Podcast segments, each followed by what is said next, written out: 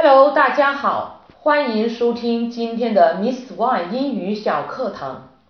难得准备和家人出国旅行，但打算出门旅行时，往往不知道去哪里好。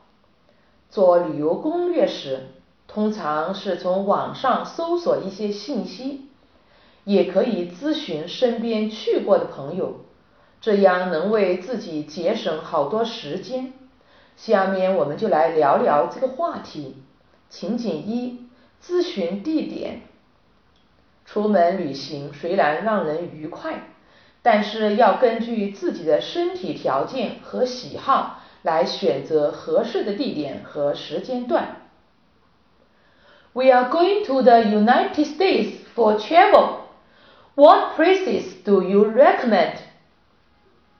We are going to the United States for travel. What places do you recommend? 我们要去美国旅行，你有什么可以推荐的？I think there are several places you mustn't miss, like San Francisco, New York, and Washington, D.C. I think there are several places you mustn't miss, like San Francisco, New York, and Washington, D.C. 我认为有几个地方你绝不能不去，像旧金山、纽约和华盛顿特区。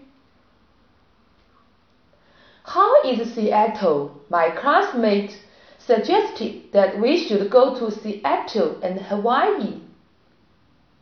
How is Seattle?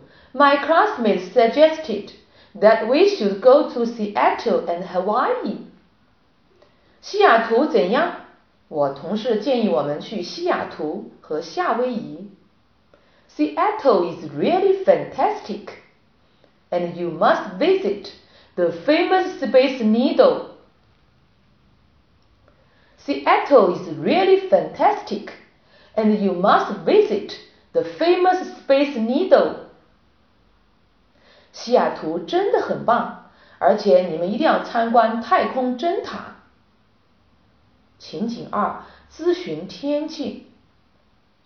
天气的变化影响着我们旅行的质量，及时了解天气能避免一些不必要的麻烦，为我们旅行提供方便。出门旅行最好选择天气晴朗的日子，气候适宜很重要。Is the weather fit to go there during this season? Is the weather fit to go there during this season?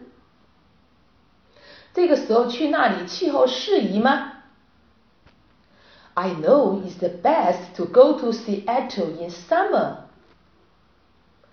I know it's the best to go to Seattle in summer.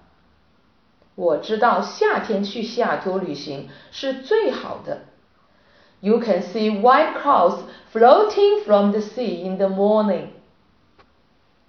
You can see white clouds floating from the sea in the morning. 清晨可以看见从海上飘来的白云。 And the highest temperature in summer is between 25 and 30 degrees Celsius.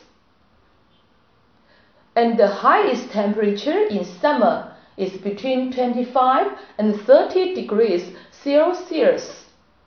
夏季最高温度在摄氏二十五至三十度。Thank you very much. Thank you very much. 非常感谢。OK，今天内容就到这里了。您学会了吗？如果您还想获得更多精彩内容，或者想跟我们有更多的互动，请关注我们的微信公众号“英语启航站”。精彩英语学习内容定期推送。OK，that's all for today. See you next time.